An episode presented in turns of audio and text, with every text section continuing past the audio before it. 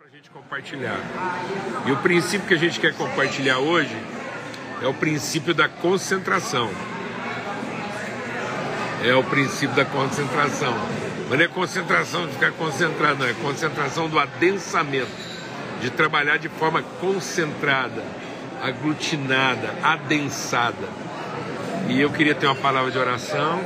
E aí a gente vai ler um texto aqui e falar um pouco sobre isso. Pai, muito obrigado pelo teu amor, por esse dia, por mais um começo de semana, um tempo assim da gente refletir, meditar, aprofundar, mergulhar na nossa interioridade para discernir aquilo que são os fundamentos, ó Pai, aquilo que é, é, é o alicerce, a rocha sobre a qual nós estamos firmados e os pilares que se firmam nessa rocha, Pai, no nome de Cristo Jesus, o Senhor.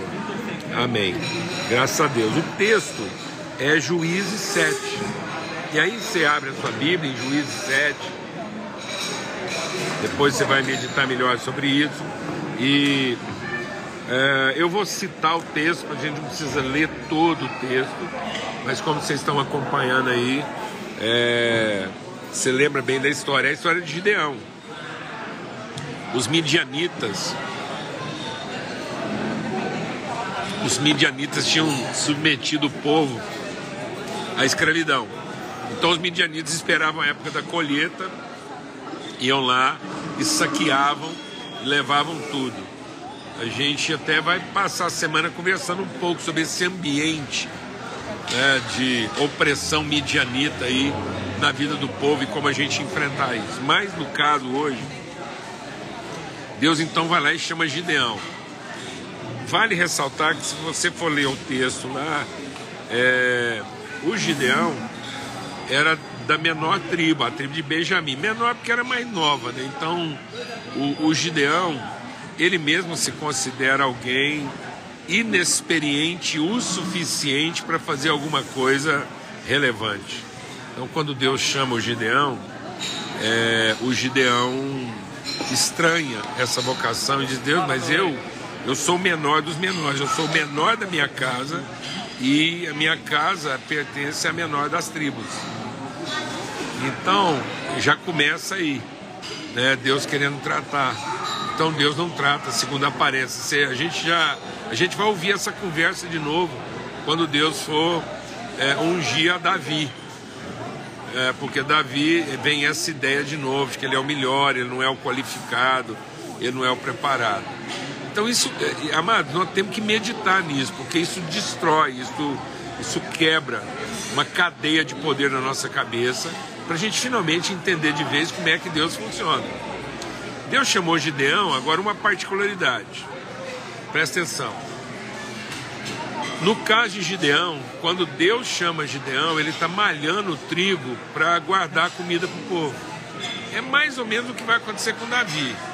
Ele é o menor, mas ele estava guardando as ovelhas enquanto os irmãos dele estavam preparados para ser ungido. Já vamos deixar Deus ministrar no nosso coração aqui forte. Deus não trabalha a partir da, da disponibilidade. Deus trabalha a partir da acessibilidade. Deus não quer pessoas disponíveis. Deus quer pessoas acessíveis. E muitas vezes a gente acha que nós vamos oferecer para Deus disponibilidade é o à toa querendo ser reconhecido para fazer um serviço. Então, Deus chamou pessoas do trabalho para o trabalho, independente se você está fazendo a coisa certa ou não. Então, Deus chamou Paulo do trabalho, Deus chamou os discípulos do trabalho. Eles estavam pescando, estavam consertando a rede. Paulo estava perseguindo cristão. E às vezes a gente está criando um ócio religioso, um ambiente de ociosidade definindo atividades religiosas na expectativa de que nós seremos reconhecidos nesse, nesse ambiente. Então, gente que é, gente que se qualifica para ser reconhecido e não que se responsabiliza para ser conhecido. Então Deus conhece a pessoa na responsabilidade que ela assume e não na capacitação que ela oferece. Então a capacitação é um desejo de reconhecimento. A responsabilidade é a forma de conhecimento. Então, independente da pessoa estar tá fazendo uma coisa errada, como era o caso de Paulo, Deus o conhecia no seu empenho de responsabilidade. e não no seu desejo de reconhecimento. E aí Deus vai lá, chama o Gideão, o Gideão tem a liberdade de apresentar o coração dele para Deus. E aí vem a história. Gideão convoca o povo. Na primeira convocação, o culto foi tão abençoado, louvor, a manifestação de poder, a pregação, 32 mil pessoas. Meu Deus. Eu penso assim, se fosse hoje, a gente pensava, gente, a gente ia falar para Deus, Deus, só numa primeira convocação, só numa reunião abençoada dessa, já veio 32 mil, deixa a gente fazer mais um culto uma campanha. Vamos fazer uma campanha, vamos fazer uns cinco dias de avivamento. E cinco dias de avivamento nós vamos ter o quê? 160 mil. Porque numa base de 32 mil por convocação, meu Deus do céu. Se esse evento fosse um culto abençoado, fosse uma campanha, um evento de cinco dias, 160 mil. Com 160 mil já dava para encarar o Midianita assim. Aí Deus vai lá e mexe no doce de Gideão. Ah, a gente vai ler na Bíblia, eu acho que a gente lê a Bíblia de maneira austera, sendo que a gente tinha que ler de maneira solene. De maneira austera, a gente subtrai as emoções. E Deus chega para o Gideão e fala assim: Gideão, sua congregação está grande demais. É muita gente. 32 mil pessoas, vão diminuir essa igreja? Já pensou se alguém lançasse uma campanha hoje de diminuição das igrejas? Como passar uma igreja de 32 mil para uma igreja de 10 mil? Dá para pensar, não dá, irmão? Aí Deus chega e fala assim: não, sua igreja está muito grande. Vamos reduzir essa igreja de 32 mil para 10 mil depois a gente faz uma redução para 300. 0,9%. É menos de 1%. 300, se fizer a conta aí por 32 mil, não dá 1%. Não dá uma conta cheia. Meu Deus, o que, que Deus tem na cabeça? Gente, ou Deus tem muita certeza do que está fazendo, ou ele é muito irresponsável, ele é muito assim, doido, porque como é que ele, ele ele encurta uma força-tarefa de 32 mil para 300. Tá vendo? É porque Deus não trabalha disponibilidade. Deus trabalha acessibilidade. Deus não quer os disponíveis, Deus quer aqueles que têm o coração efetivamente acessíveis ao que Ele vai dizer.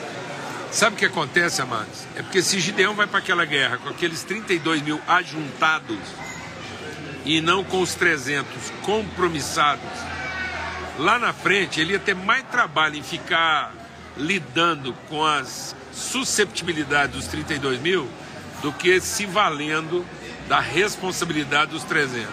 E é isso que muitas vezes tem gente sofrendo no ministério. Ajuntou gente demais, achando que no afã de ter muita gente reunida, isso ia resolver muita coisa. E depois ele não percebe que boa parte da energia que ele gasta não é efetivamente enfrentando aquilo que é o propósito dele ser enfrentado. É ficar cuidando das susceptibilidades, das incongruências, das fragilidades daqueles que se disponibilizam, mas nunca assumem a sua verdadeira responsabilidade. Não tem compromisso. Então Deus trabalha o adensamento, Deus trabalha a concentração e não o ajuntamento. Nós não vamos fazer a, a, a obra de Deus pelas pessoas que nós ajuntamos, mas com aqueles que efetivamente se encontram para se submeter à voz de Deus no cumprimento do propósito. Porque gradualmente esse ajuntamento começa a atender seus próprios interesses. E o custo de manutenção desse ajuntamento acaba tirando energia daquilo que deveria ser o valor empregado no cumprimento do propósito. Sem perceber, nós tornamos o meio-fim.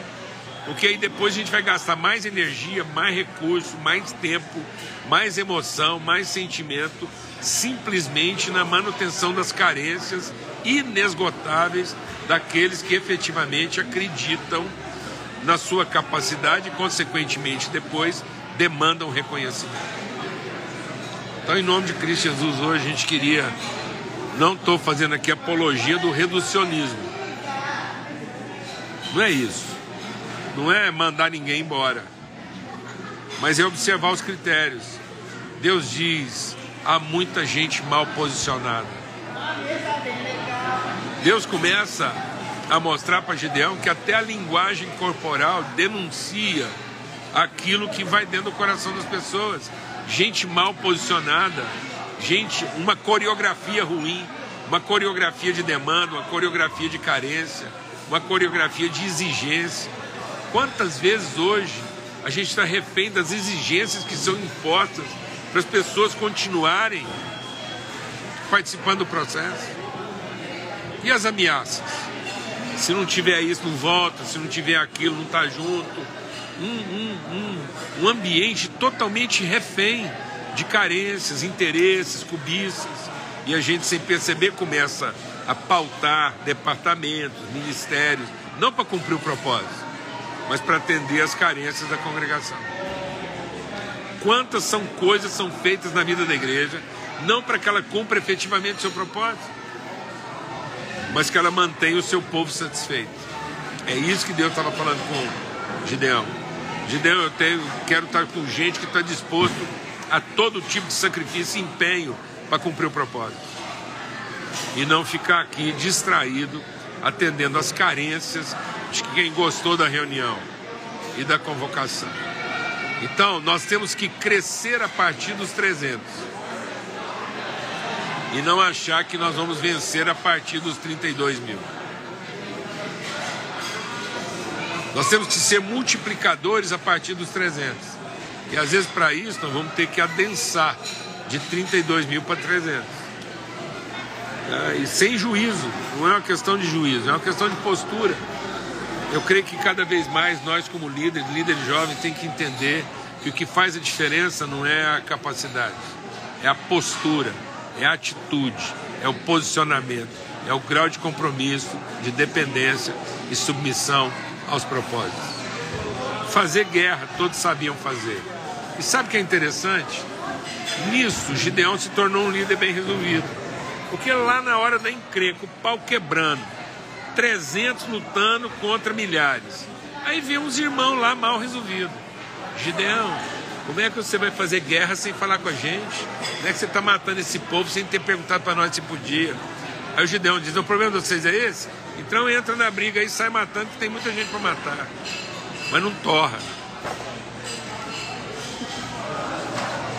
Se a questão é essa, entra no pau e sai matando, porque agora o problema está resolvido. A questão está resolvida.